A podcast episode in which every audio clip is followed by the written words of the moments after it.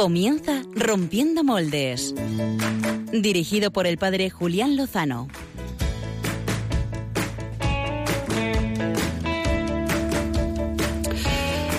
Muy buenas noches, queridos amigos. Eh, estamos de celebración en Rompiendo Moldes y es que hemos llegado, eh, lo crean o no, eh, al número 100 de Rompiendo Moldes. Es el programa 100 que emitimos y estamos pues muy agradecidos al Señor de que nos haya permitido realizar esta travesía que bueno, pues que durará lo que Dios quiera que dure.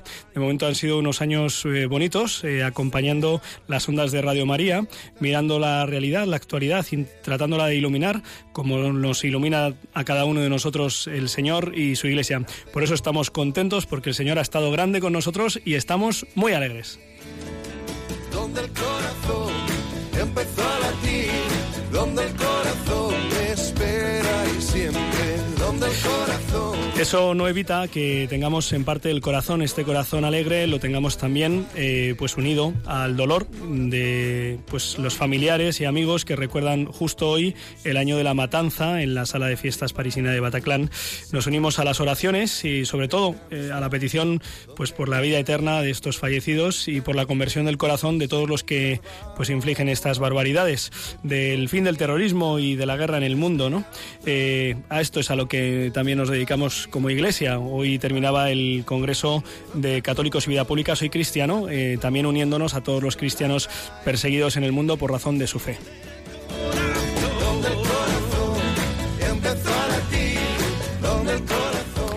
En este sentido, el próximo martes, nuestros amigos de Ayuda a la Iglesia Necesitada presentarán el informe de libertad religiosa que recomendamos muy vivamente. Hoy no estará Josué Villalón para recordárnoslo, pero lo hago ya desde aquí.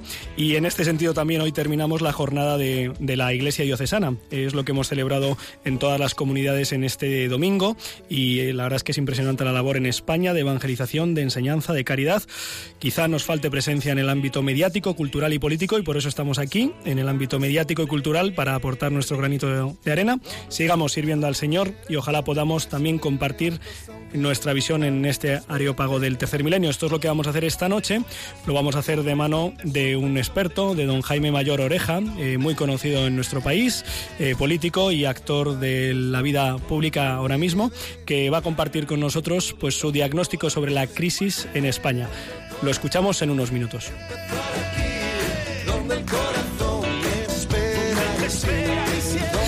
Y aquí estamos de celebración con el equipo de Rompiendo Moldes. Muy buenas noches, equipo, ¿cómo estáis? Buenas noches, Julián.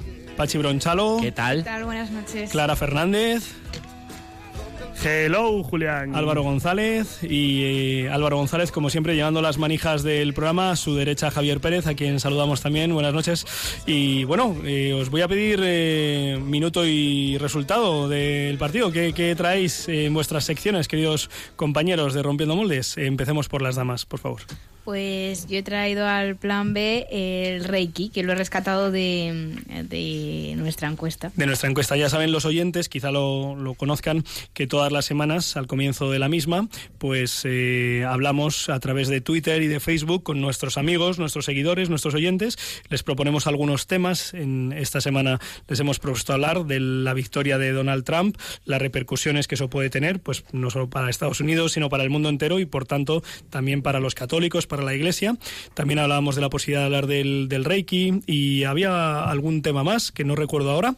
Y bueno, pues el más votado fue esto de la repercusión. Sí, eh, también se habló del tema del alcoholismo juvenil, que también tendremos que abordarlo en otro momento. Así que hoy vamos a hablar de, pues de esta situación de crisis generalizada en el mundo, de la crisis en España a nivel político, a nivel cultural y bueno, pues cómo también puede repercutir esta elección que ha tenido lugar el pasado martes en los Estados Unidos. Pero Pachi Bronchalo no nos va a hablar de, de Donald Trump. Julián, buenas noches. 100 buenas programas. Noches. 100 no programas, puedo tío. creer, tío. Increíble. Pues no, no, vamos a hablar de una noticia, de una profanación que ha habido esta semana, noticia mala. Ya sabes que siempre traigo una noticia así peliaguda. Sí. Y bueno, luego algo positivo también, una noticia contraria y buena. Muy bien, seguro que... que no seguro que merece la pena conocerla. ¿Y Álvaro González en sus ritmos particulares? Pues yo viajaré hasta República Dominicana. Nos podemos ir todos allí a tomar el sol. Bueno, no, no es mala idea, no es mala idea. Depende del plan que nos propongas, nos lo planteamos. El plan que les proponemos ahora a los oyentes es que nos sumerjamos de la mano de don Jaime Mayor Oreja en un análisis sobre nuestra sociedad, sobre nuestro país, que ya sabemos que está quejado de algunos males, para que podamos hacer un diagnóstico acertado y para que podamos aplicar las medicinas necesarias. Les vamos a proponer a nuestros amigos tuiteros, Pachi Bronchalo, si te parece, eh, Clara Fernández, tú que estás especialmente atenta a nuestra cuenta y que vas a ir precisamente dándonos cuenta de lo que nos vayan compartiendo, pues que lo hagan en la en el mm, cuenta de Rompiendo Moldes de Twitter, arroba rompmoldes, con el hashtag o etiqueta Rompiendo Moldes 100, 100 en número y que nos digan pues lo que más les haya gustado o menos de estos 100 programas. Eh, no sé si habrá alguno que nos haya escuchado los 100, la abuela de Pachi. Sí, sí lo ha hecho. Por cierto, que el 27 sí que voy a ir a casa ya ya. Tenía que llamarla. Gracias, Pachi, por esta información. Y bueno, pues que nos cuenten lo que más les ha gustado de estos 100 programas y también pues que compartan con nosotros su impresión y su visión sobre el diagnóstico que vamos ahora en unos instantes a escuchar de la mano de uno de los que más saben de la situación de nuestro país. Sin más dilación, vamos a la entrevista de portada.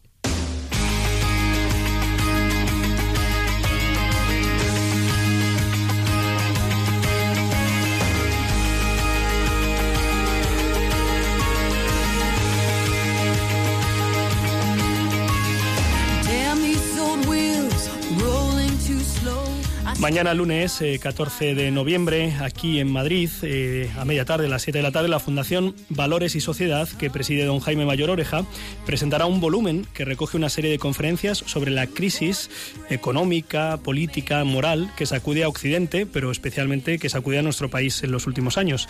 Se titula Conferencias sobre la crisis, un diagnóstico de la situación actual. Le hemos pedido esta noche a don Jaime que comparta con nosotros ese diagnóstico con los amigos de Rompiendo Moldes con toda la familia de Radio María. Eh, muy buenas noches, don Jaime Mayor Oreja. Muy buenas noches. Muchas gracias por atender la llamada y los micrófonos de Radio María. Encantado. Presentar al señor Mayor Oreja es quizá innecesario, pero por si hay algún oyente que lo precise, aquí vamos a dar algunas pinceladas. Nacido en la preciosa ciudad de San Sebastián en 1951, ha dedicado su vida al servicio público por medio de la actividad política dentro del Partido Popular ha sido prácticamente todo en la vida política. Ha sido el presidente de este partido en el País Vasco, donde ha ocupado distintos cargos dentro del gobierno autónomo.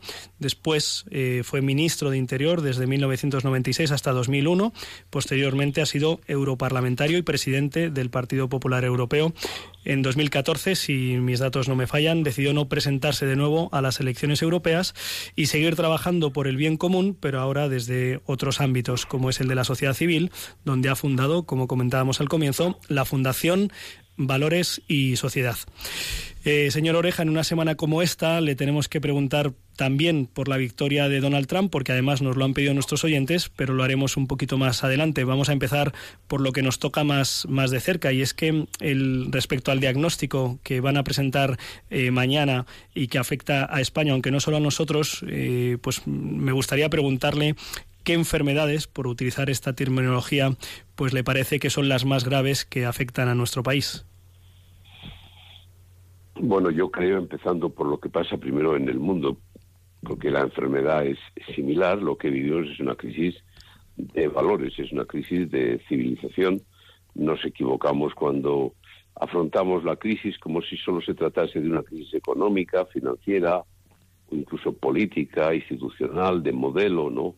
estamos en una crisis de la persona, es una crisis de las conciencias, es una crisis que fundamentalmente se refiere a una actitud personal ante la vida. Eh, y lo que es evidente es que es una crisis, por ello, moral. Y esa es eh, la enfermedad. Lo que pasa es que es desagradable diagnosticarla de esta manera, porque los que tenemos que cambiar somos nosotros. Y es evidente que nos quedamos siempre en la superficie de la crisis, como si los demás fuesen los responsables de la misma, ¿no? Y por eso esta crisis tiene un difícil diagnóstico. Es más, parece que algunos no han entendido y no han comprendido todavía la profundidad de la crisis, que, insisto, está dentro de nosotros, está en la persona, está en la conciencia. En el volumen que van a presentar eh, mañana por la tarde eh, recogen distintas conferencias que han sido eh, pronunciadas en los últimos meses. No sé si podría indicarnos cuáles mm, han sido los ámbitos, los focos donde han puesto la reflexión y también pues esta propuesta de diagnóstico. Bueno, empezamos con las raíces de la crisis en la dirección que acabo de explicar, ¿no? Primero hay que diagnosticar la crisis en su raíz, pero luego hemos ido recorriendo, pues, fundamentalmente la crisis de la conciencia, de una gran conferencia, Fernando García de Cortázar, eh, una crisis institucional de las instituciones, pero en su raíz, dio Manolo Pizarro, habló una crisis de la verdad que desarrolló muy bien María San Gil, y, y, y Alberto Luis Gallardón y Leguina protagonizaron junto con Alejandro Macarrón, un debate sobre la demografía, sobre la natalidad, algo esencial para nuestro presente y nuestro futuro. Culminó con una gran conferencia el cardenal Ronco, con un término muy expresivo y muy resumen de lo que nos sucede. Eh, se refirió a la crisis del alma. Y evidentemente eso es lo que hemos hecho a lo largo de estos, de estos meses, ¿no? Hacer un diagnóstico de la crisis. Ahora hay que pasar del diagnóstico a la acción, porque es evidente que la crisis no ha concluido, ha terminado la primera etapa de la crisis, en la que estaba presidido en exclusividad por el relativismo. El relativismo ha sido la moda dominante, la socialización de la nada es lo que de alguna manera nos ha presidido, pero ahora claro, la, la crisis la crisis del relativismo ha hecho emerger movimientos extremistas y populistas de signos distintos. Y ahora vamos a una segunda parte de la crisis presididas por la confrontación entre el relativismo y ese extremismo al que me acabo de referir. Y nosotros no tenemos que estar, en mi opinión, ni con unos ni con otros. Nosotros tenemos que dar una visión de la crisis propia, una visión moral, una crisis de valores, y, es lo que nos corresponde, porque si no nos quedaremos, nos quedaremos en terreno de nadie jugando un papel de tonto útil al servicio de unos y de otros. Don Jaime, en una reciente entrevista a Religión en Libertad, que se publicaba precisamente esta semana, eh, ha manifestado con mucha claridad que detrás de estos grandes cambios culturales que han provocado, digamos, esta enfermedad del relativismo y también quizá del populismo, se encuentra una expresión que quizá para algunos oyentes sea familiar, pero para muchos otros no, la del nuevo orden mundial. No sé si mm, esta, esta expresión podría explicar un poco en qué consiste, qué estructura o qué proyectos hay detrás de ella.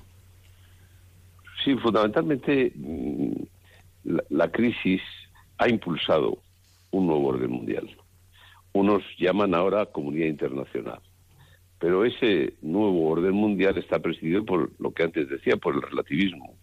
Es decir, por el hecho de que el dinero se ha convertido en el único valor absoluto en la sociedad en la que vivimos. Y precisamente también está impulsada por el dinero. Lo que está sucediendo es que ese nuevo orden mundial, pues evidentemente en las apuestas últimas que ha hecho no da una. Y entonces nos hemos encontrado, por poner tres ejemplos, que eh, tanto en Gran Bretaña el nuevo orden mundial apostó por, por una determinada posición, en Colombia también se apoyó una determinada posición y en Estados Unidos pues eh, se pensó que se podía con facilidad mantener el nuevo orden mundial. Y ha habido tres fracasos sonoros eh, que, que confirman que estamos pasando de una primera parte de la crisis presidida por ese nuevo orden mundial a otra parte, a una segunda parte en la que hay otro, otros contendientes, otros contendientes con los que yo probablemente no coincido, pero que están ahí y que son fenómenos populistas y extremistas, en algunos sitios hacia la izquierda y en otros lugares hacia la derecha. Pero el nuevo orden mundial viene a significar mm, lo que es un intento de crear sociedades postcristianas. Es decir, en vez, en vez de sociedades asentadas en valores cristianos, eh, han tratado de, a través de la ideología de género, a través de la perversión de lo que significa el derecho a la vida, a través de la desnaturalización del matrimonio, realmente a través de una obsesión patológica tratar de recrear un cuadro de valores que reemplacen y sustituyan a los valores cristianos. Esa ha sido la obsesión, insisto, enfermiza y patológica del nuevo orden mundial. Don Jaime, ¿y, y, quién está detrás de este nuevo orden mundial? ¿Quién, quién está detrás de esta estructura? ¿Hay, hay nombres de corporaciones, de, de, partidos, de multinacionales? De... Bueno, vamos, de momento lo que sí es cierto es que eh, las instituciones supracomunitarias juegan un papel determinante en ese nuevo orden mundial.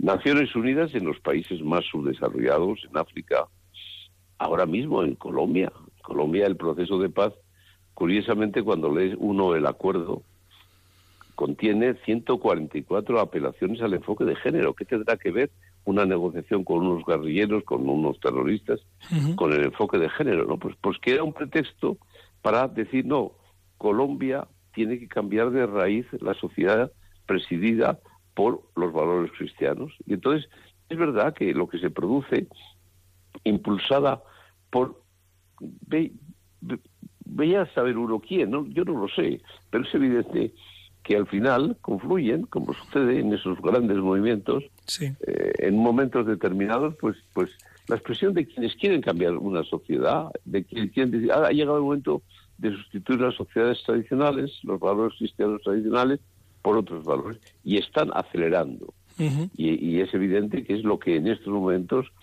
eh, el escenario al que estamos viviendo, en el que estamos viviendo. En, este sentido me llama mucho la atención, don Jaime. Hace apenas unas semanas podía hablar con un compañero, un hermano sacerdote maltés, a quien conocí hace pues siete u ocho años. Malta es el país más católico, quitando el Vaticano de Europa, en porcentaje de práctica, eh, y sin embargo han sido introducidas en apenas tres años las mismas legislaciones en la línea de, género que han sido introducidas en, el resto de países con la misma formulación. O sea, se ve que hay un patrón eh, por encima. Eh, don Jaime, eh, ¿cree, que, ¿cree que la expresión y la denuncia que ha hecho el Papa Francisco eh, sobre la colonización ideológica que algunas entidades supranacionales están realizando van en esta línea? ¿Esto es lo que está queriendo denunciar el Papa Francisco?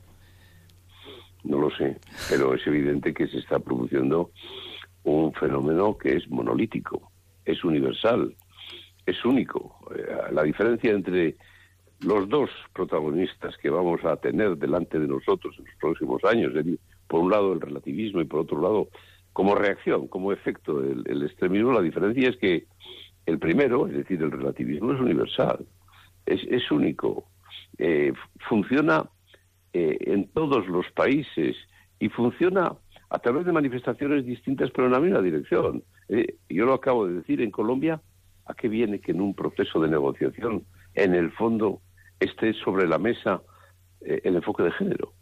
Bueno, pero si uno llega hoy a Portugal y se da cuenta que de pronto se está intentando introducir el suicidio colectivo, y aquí, y aquí tenemos el tema de las leyes autonómicas a través de las cuales se pretenden dar una especie de derechos invadiendo la libertad de los centros y de los y de los padres unos pues a través de los colectivos LGTBI. Es decir, que es el mismo fenómeno. Es, es, es un esfuerzo de reemplazar valores cristianos que son cimientos de una de muchas sociedades por otros. ¿Por qué esa, esa animadversión hacia países en estos momentos como Polonia, como Hungría? Bueno, fundamentalmente porque se considera ese nuevo orden mundial que son países excesivamente cristianos. Y esa es la razón que obsesivamente tratan de pues de dificultar la, la, presencia de esos valores en esos países no es decir hay, hay, quienes creemos que en, en, las causas profundas de lo que hoy nos está pasando es está la, una, un proceso acelerado de descristianización de, de, la Unión Europea de Europa en general no y lo que pasa es que ahora cuando alguien dice eso parece que debe ser prácticamente erradicado de la vida pública, ¿no? Pero esa es la verdad, ese es el gran debate que tenemos, ese nuevo orden mundial tratando de crear sociedades post, sociedades post-cristianas. Esta semana se publicaba en varios medios de comunicación nacional pues las iniciativas, bueno, y la práctica que en distintas comunidades autónomas donde están aprobadas estas leyes de ideología de género y de identidad de género que mencionaba, pues cómo ayudan a través de una serie de protocolos ya muy bien fijados a menores, pero menores muy menores. Estamos hablando de niños de 4 o 5 años mm, que, tienen a veces confusión sobre su identidad y que enseguida se pues pone en marcha un protocolo en contra, por ejemplo, de las directrices del Colegio de Pedagogía, perdón, de Médico Infantil de Estados Unidos que previene de, pues del error de tomar esas decisiones en una edad tan tierna, ¿no? Y esto es lo que estamos viendo en nuestro país. Yo no sé, eh, don Jaime, enlazando con esta pregunta que nos han hecho los oyentes sobre el gobierno, eh, la victoria de Donald Trump, eh, ¿está en otra esfera que no sea dentro del nuevo orden internacional Donald Trump más o menos que Hillary Clinton? ¿O, o por qué, digamos, podemos ver con algo de esperanza la victoria de este, de este candidato? Bueno, yo, yo soy de los que desconfío de unos y de otros, es decir, de los eh, relativistas, sí. por razones obvias, y, también de los extremistas, por una razón, o de los populistas, porque es evidente que es causa el primer fenómeno y efecto el segundo. Pero yo no veo, yo no veo todavía un diagnóstico coincidente en lo que significa eh, el relativismo moral, que es una de las grandes eh, lacras, en mi opinión, de nuestro tiempo. Es decir, se está reaccionando contra el mundialismo, que es una de las primeras patas del nuevo orden mundial. Ahí se está produciendo una reacción. Yo no veo reacción todavía suficiente en el relativismo moral. ¿eh? y, la, y la Iglesia tiene que hacer una muy seria reflexión. La Iglesia no puede permanecer ajena a este debate. Es decir, la, Iglesia tiene que estar en la primera línea de este debate, no puede, no puede mirar para otro lado, no, no, puede, no, no puede simplemente denunciar los excesos de los extremistas y, y no ahondar en lo que significa el terrible fenómeno del relativismo moral que sin duda es una de las razones por las que vivimos esta crisis. Don Jaime, ya que eh, comenta esta, este punto, podemos entrar, si quiere, en esta eh, parte final de la entrevista, eh, una vez que hemos hecho un poco de ese diagnóstico sobre el relativismo y del que deriva pues otras muchas, digamos, patologías, ¿cuál sería pues el, tratamiento que necesita este enfermo que podemos llamar Occidente, podemos llamar España? ¿qué, ¿Qué líneas de trabajo ha mencionado ahora una en relación con la labor de la Iglesia? Nosotros como cristianos, mm, muchos de nuestros oyentes están comprometidos con, con su fe y con su iglesia.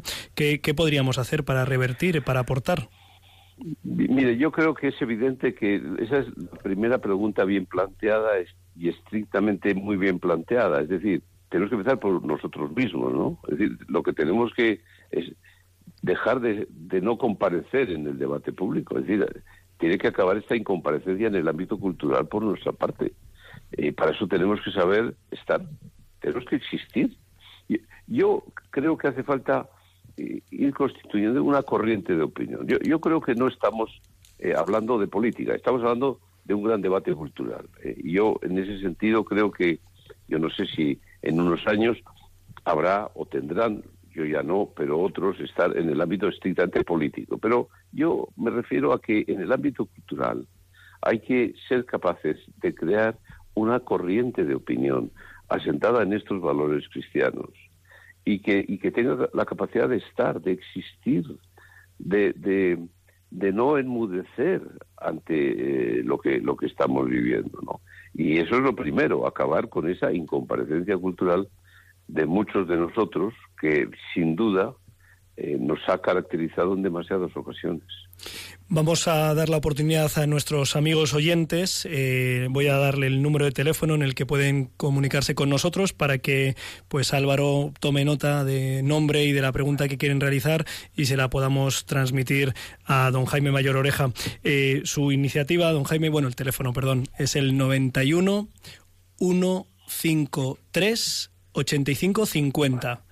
91 153 8550. Eh, don Jaime, entiendo que su, que su apuesta, eh, que su, digamos, su aportación a esta situación ha sido precisamente encauzar a través de la Fundación Valores y Sociedad. Eh, ¿Qué nos puede decir de esta fundación para que lo conozcamos un poco mejor? Bueno, esta fundación ha tenido primero la obsesión, eh, primero de existir, eh, pero luego evidentemente de tener una dimensión europea, porque claro, enfrente de nosotros tenemos un fenómeno universal. Entonces no nos podemos encerrar en nuestra organización, en nuestro territorio, en nuestra ciudad, en, en nuestra nación.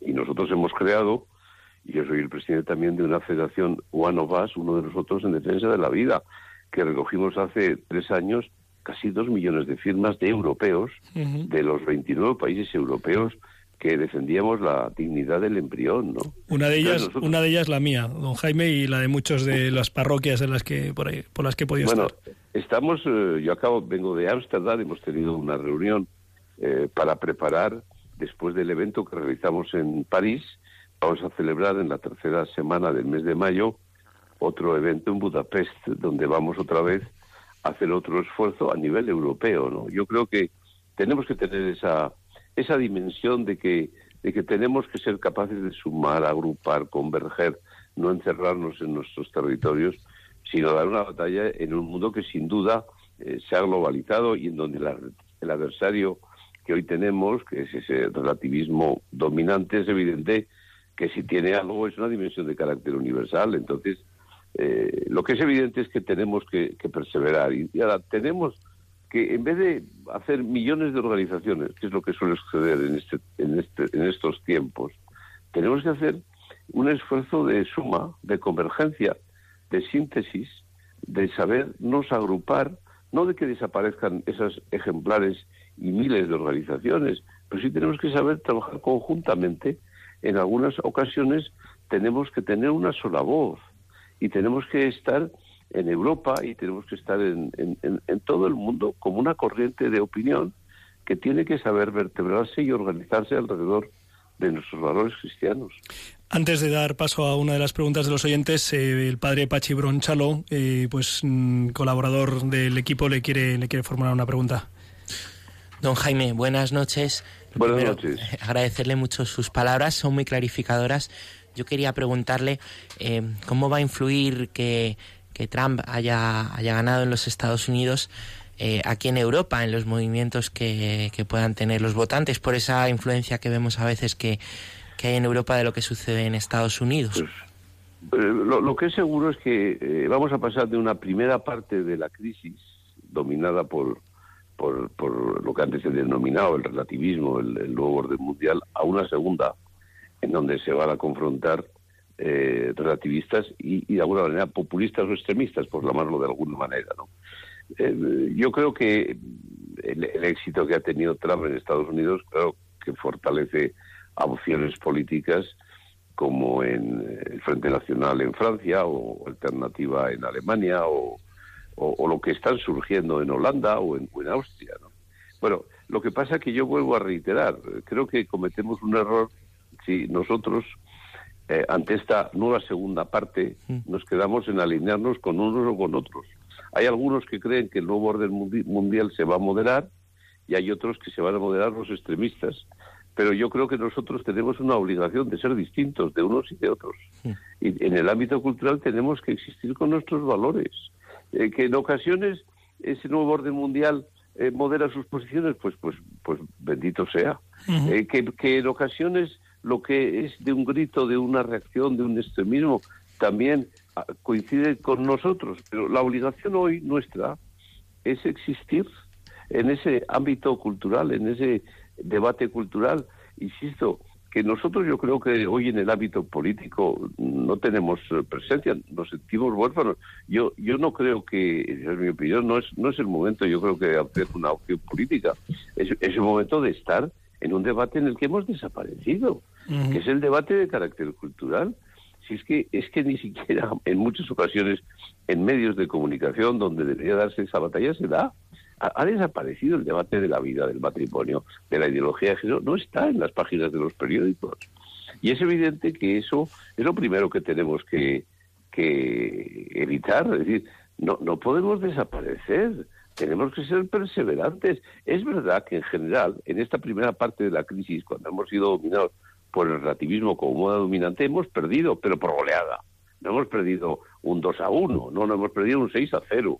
Ahora tenemos una segunda parte y más vale tarde que nunca, pero tiene que emerger eh, esa corriente de opinión en la defensa de nuestros valores y, y, no tener que tomar partido como si nosotros pudiésemos decantar la batalla entre el populismo de un signo y lo que significa eh, lo que significa el, el, el, relativismo por otro lado no nosotros tenemos la obligación de tener nuestra propia visión de la crisis nuestra propia visión de la sociedad nosotros no solamente podemos reaccionar por un orden mundial porque es mundial sino que tenemos que reaccionar frente al relativismo moral que impregna ese nuevo orden mundial.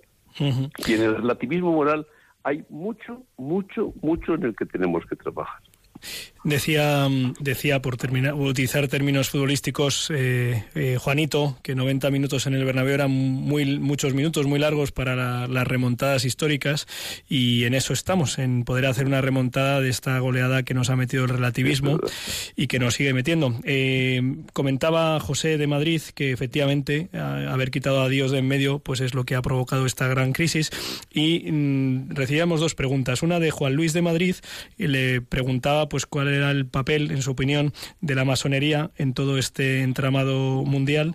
Y Cristina, mm, desde Pamplona, nos preguntaba si, en el, si cree usted que el Partido Popular, que pues eh, tradicionalmente ha estado impregnado del humanismo cristiano, podría volver a esas raíces en el próximo Congreso.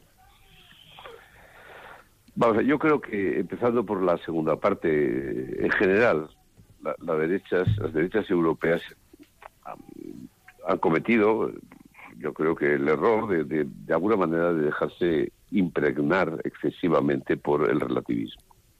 Y, y, no es fácil una regeneración en ese terreno. Eh, no, no, no lo veo en el plazo inmediato. ¿eh? Lo que veo, como le vuelvo a decir, que yo pertenezco al Partido Popular, pero yo estoy dispuesto, quiero eh, estar en el ámbito, en el debate cultural al que antes me he referido. Eh, hay que crear primero una corriente de opinión propia. Eh, lo que no se puede es pensar que los partidos políticos se regeneran porque sí, no, se regenerarán en la medida que exista en la sociedad una articulación suficiente de nuestros valores y de nuestros principios que defiendan la vida, que defiendan el matrimonio, que, que defiendan es, esencialmente estos valores que son los que nos deben dar educación. Tenemos que superar nuestras diferencias entre nosotros. Cada, aquí cada sigla tiene una confrontación con otra y tiene los mismos valores. Eso, no es posible. Es decir, tenemos que superar esa tendencia a la proliferación de múltiples organizaciones y tenemos que saber emprender exactamente la dirección contraria. Hay que saber sumar, converger, limar diferencias eh, desde la cuestión de los valores que decimos nos impregnan a todos y cada uno de nosotros. Y respecto a la primera pregunta que realizaba Juan Luis de Madrid, eh, sé que es un tema complicado y arduo. Eh, no sé si quiere decir alguna palabra. Eh, no me acuerdo, perdóneme. el papel de la masonería en, ah, todo esto. es que yo no lo sé. No, lo que yo, yo no lo sé. ¿Cuál fue el papel de la masonería en la destrucción del imperio austrohúngaro en el principio del siglo XX? Pues, pues, pues no lo sé, existió probablemente, eh, habría algún intento. No, no, no lo sé, no he tenido una teoría conspiratoria en ese sentido suficientemente desarrollada. Yo sí creo que hay un concepto que es lo que hace que las sociedades sean tan líquidas, que el dinero, es decir, que hemos hecho del dinero nuestro único valor absoluto en nuestras vidas.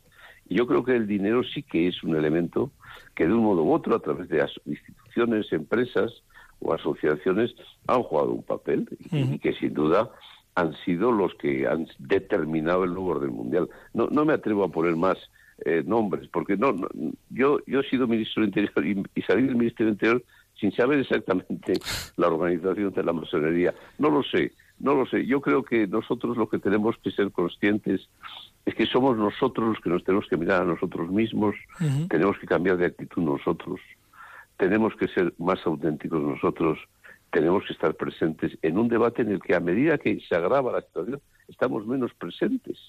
Y, eso es el principal reto, más que el, saber exactamente quiénes son los adversarios que tenemos enfrente de nosotros, aunque ya nos los imaginamos. Es decir, al final hay, hay una, una nueva sociedad pues determinada por lo que manda en la sociedad, que es el dinero.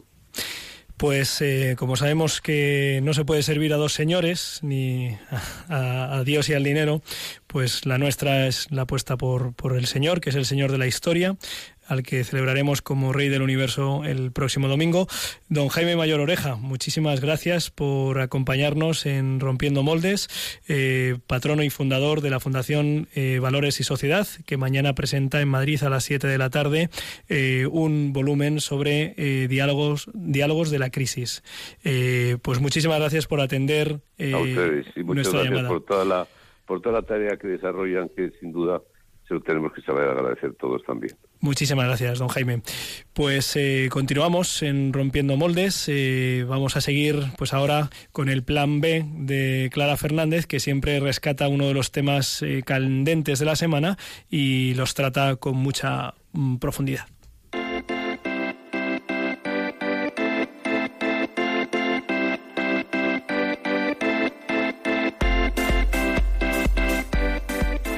El Plan B con Clara Fernández.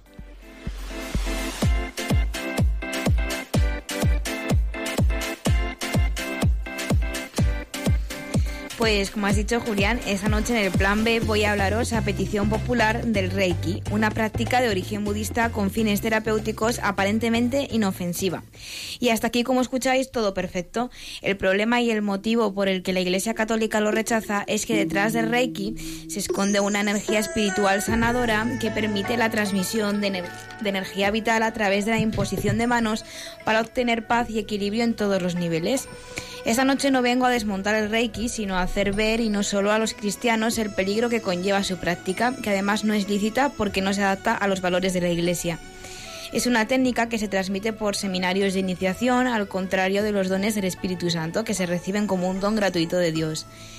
En el Reiki el iniciado se pone en estado de medium para recibir y transmitir este mismo estado de conciencia a otro. Así el reikista termina abriéndose a los llamados maestros o espíritus guías, que son voces interiores que le hablan. Pero la cuestión es, ¿quién, ¿quiénes son realmente estos espíritus guías a los que se someten los reikistas? Además, esta práctica está dentro de la llamada Nueva Era, que recoge elementos de las religiones orientales, el espiritismo, la astrología y otras corrientes. Los mezcla y los comercializa de mil formas, proclamando el inicio de una nueva época para la humanidad. Y como cualquier otra práctica de la nueva era, el Reiki descarta al cristianismo porque lo considera como culpabilizante e intolerante. De hecho, muchos cristianos con dudas de fe, incluso ateos, ante situaciones desesperadas, han caído en la falsa armonía del Reiki, pensando que así podrían librarse de sus males o curarse de las enfermedades, pero luego han sentido un vacío abismal. Y precisamente esto fue lo que le ocurrió a Asunción Ruiz.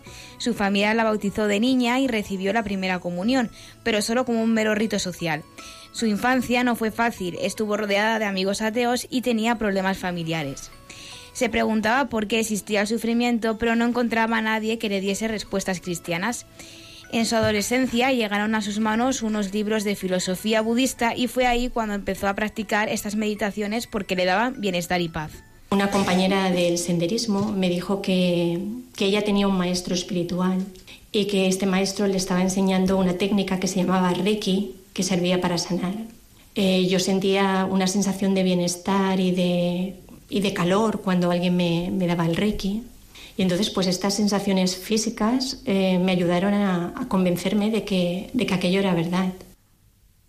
Tras una época confusa en su vida, finalmente se dio cuenta de que su felicidad estaba en Dios y este mes, en un seminario celebrado en San Sebastián, explicó su testimonio de conversión a la fe cristiana tras su paso por el budismo, la nueva era, el reiki y el hinduismo. Y recuerdo que el domingo yo me desperté antes que todos mis, mis amigos y me fui al pabellón de deportes donde la maestra iba a dar su charla. Estaba en aquel pabellón de deportes eh, con los ojos cerrados, esperando a, que llegase la maestra.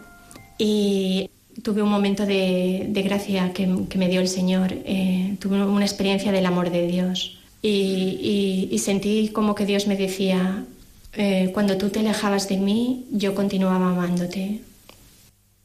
Lo mismo le ocurrió a Mónica, una católica formada en la fe que durante la adolescencia también se empezó a interesar por lecturas relacionadas con esta temática. Se metió en la New Age atraída por la belleza de sus autoafirmaciones. Pero el problema de estas cosas, como ella dice, es que lo que aparentemente ofrece y se vive es realmente bueno y sanador en un principio, hasta que empiezan a mezclarse realidades espirituales con la dinámica de la carnalidad que no se sabe bien de quién procede. Mónica compaginaba su vida de fe y su formación con las clases de Reiki, hasta que sintió que su corazón era de Dios, que le estaba fallando y que solo él podía salvarla. Como habéis escuchado, son muchas las vidas y las almas rotas por el Reiki. Y yo he escogido apenas dos testimonios, pero en Internet hay un montón de experiencias fallidas y todas coinciden en que esa filosofía de vida que sus practicantes dicen que pretende sanar todos los niveles del ser es algo muy peligroso y muy distinto de lo que se expresa en un principio. Y después de todo esto, juzgad vosotros mismos. ¿Es el Reiki tan inofensivo como parece?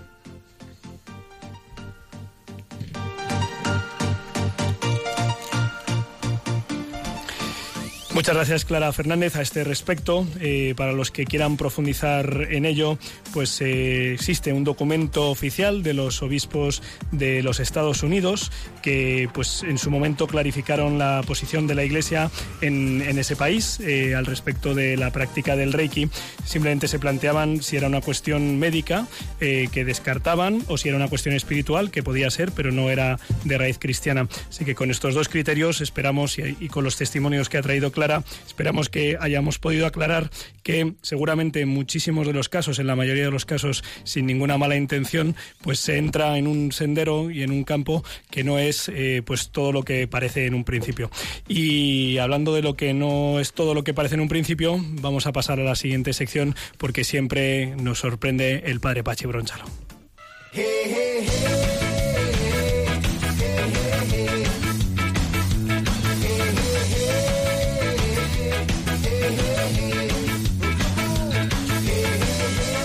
Caramelitos con Pachi Bronchalo.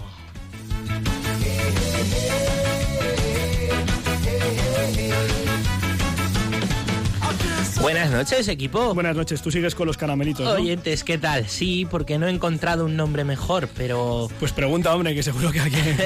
bueno, si hay alguna sugerencia de nombres, que nos lo, nos lo pueden mandar por Twitter. A mi madre le encanta, Pachi le gusta.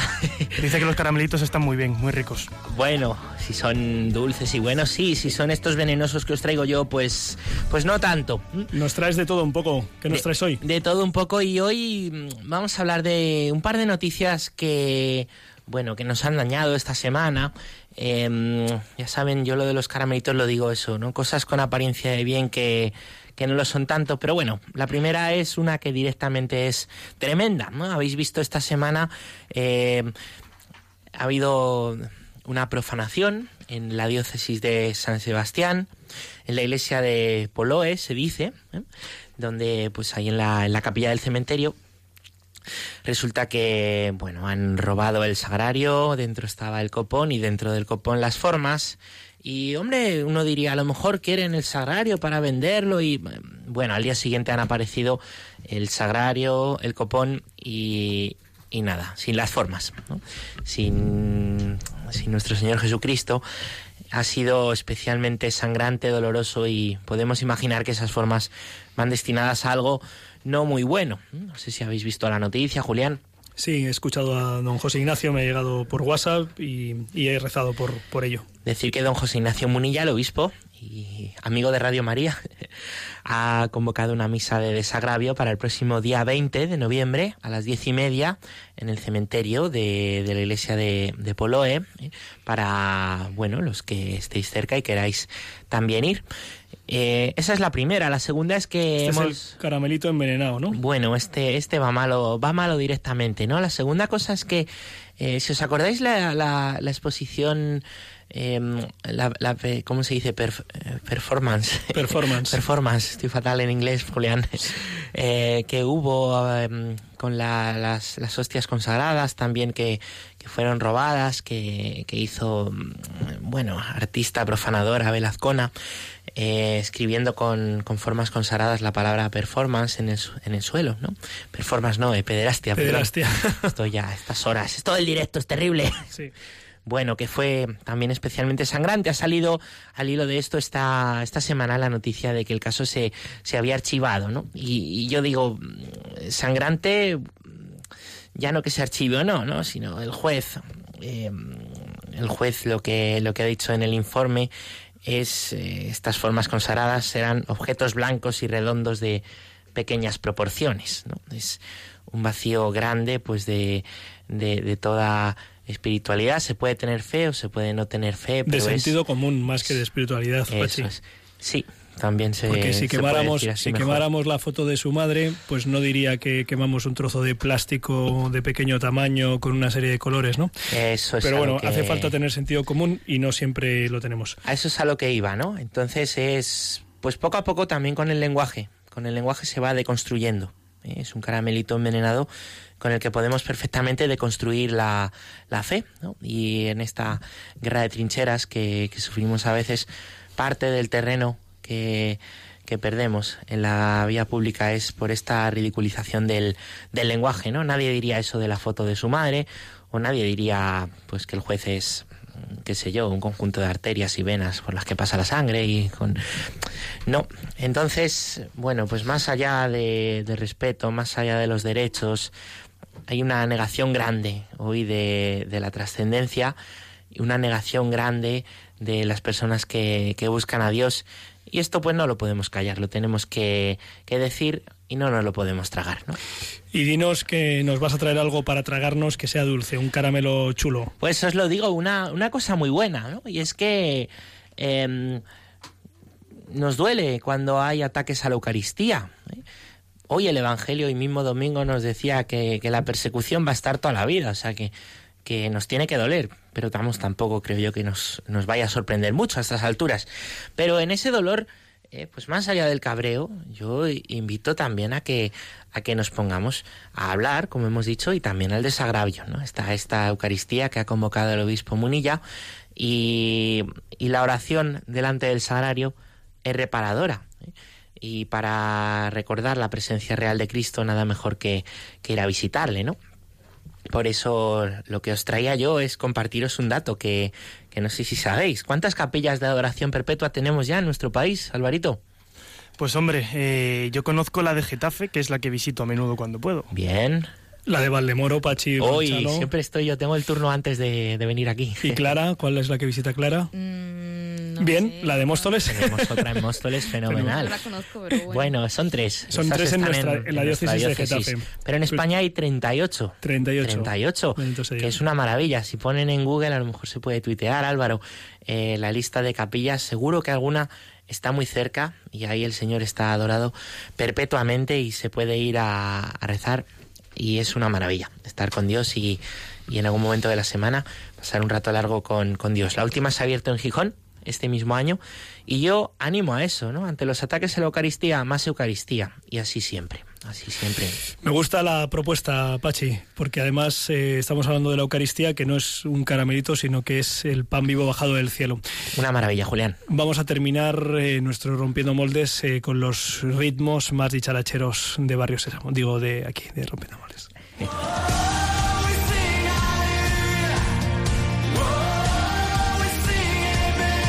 Biorritmos con Josué Villalón y Álvaro González.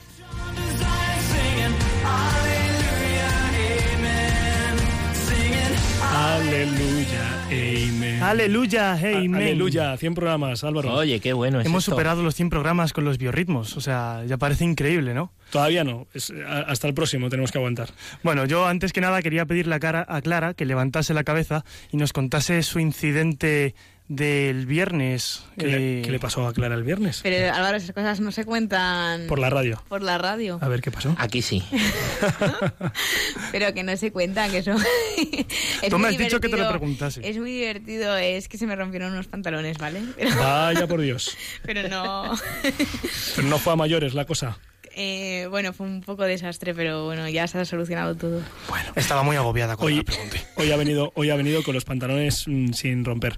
¿Y tú con qué nos has, ¿con nos has eh, venido? A ver, bueno, esta semana, cuando comenzamos a preparar el programa, don Josué Villalón amigo, que te echo de menos, y un servidor buscábamos un protagonista para la sección de hoy. Y abundaban los candidatos, así que ya tenemos superestrellas para el resto del año, que son dos programas más. Pero bueno, eh, hoy nos vamos a coger el avión hasta República Dominicana con nuestro cantante. Es Juan Grullo, apodado El Centinela, y esto que suena es Alza tus manos, una canción de alabanza con ritmos caribeños. Escuchamos.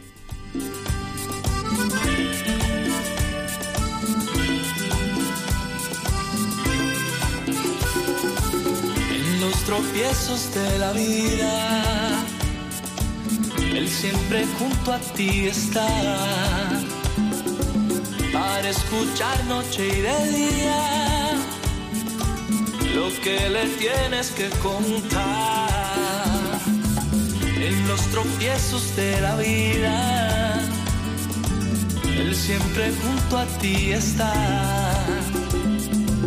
para escuchar noche y de día lo que le tienes que contar.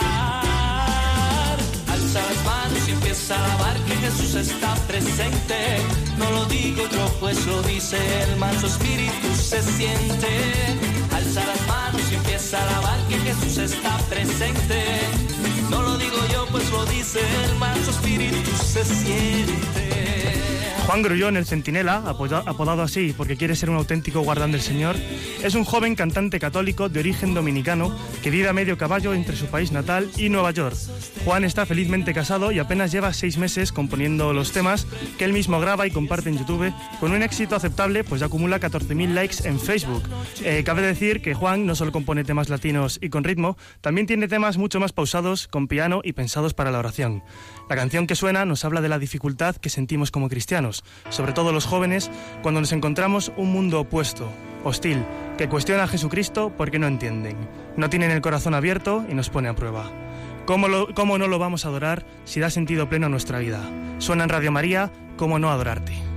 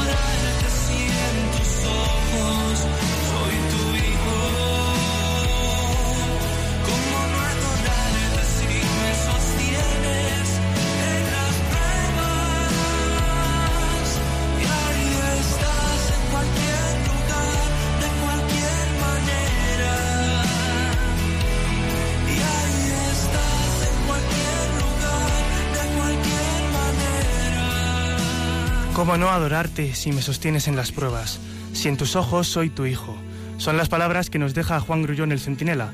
La última canción del Biorritmos de hoy fue lanzada en las tiendas digitales hace apenas dos meses, con un videoclip muy potente producido por un director de República Dominicana. Juan Grullón la ha compuesto especialmente por el Año de la Misericordia que clausuramos la semana que viene. Así se titula Tu Misericordia y como su nombre sugiere, habla del amor de Dios y de su forma de actuar, sobre todo cuando nos dejamos llevar por nuestras miserias. Cada vez que fallo, ahí estás, dispuesto a recuperar tu oveja que necesita tu mano. Suena de nuevo Juan Grullón. Cada vez tú miras mi interior y sanas mi canción, pues melodía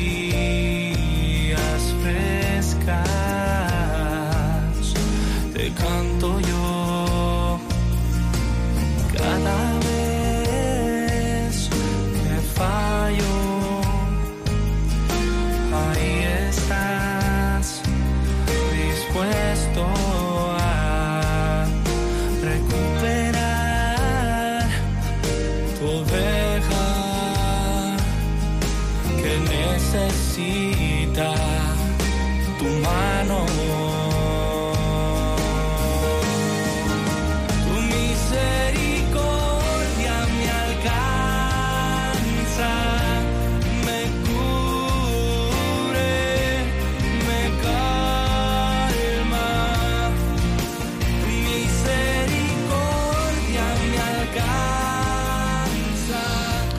Muy bien, muy, muy interesante. Es guapa, ¿eh? Muy guapa esta canción, estos temas de Juan Grullón, eh, al que le animamos a que siga adelante con ello.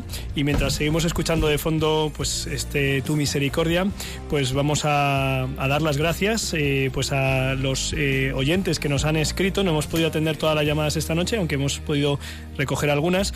Queremos decir, eh, saludar a Concha Gutiérrez, a Gregorio Templado y a Cristina de la Fuente, que nos han escrito correos electrónicos. Cristina diciéndonos en el asunto, muy bueno el programa. ¿Y qué dice en el, en el mail? Nada. O sea que decía que muy bueno el programa.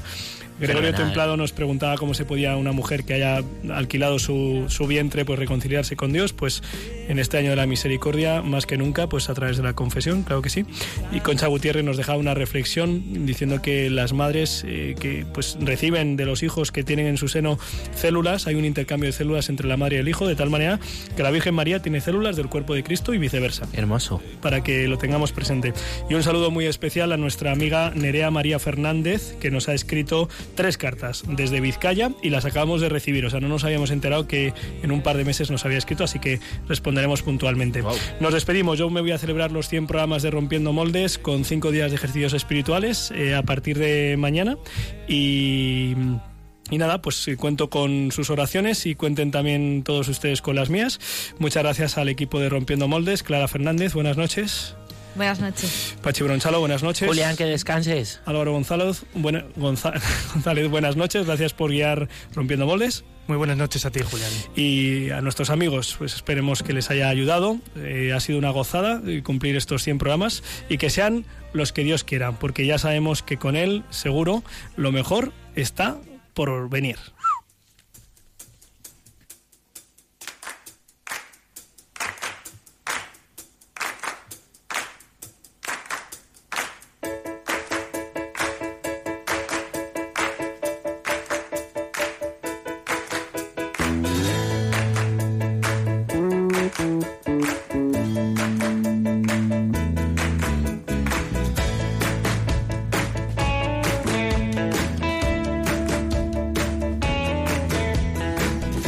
Escuchado en Radio María Rompiendo Moldes, un programa dirigido por el padre Julián Lozano.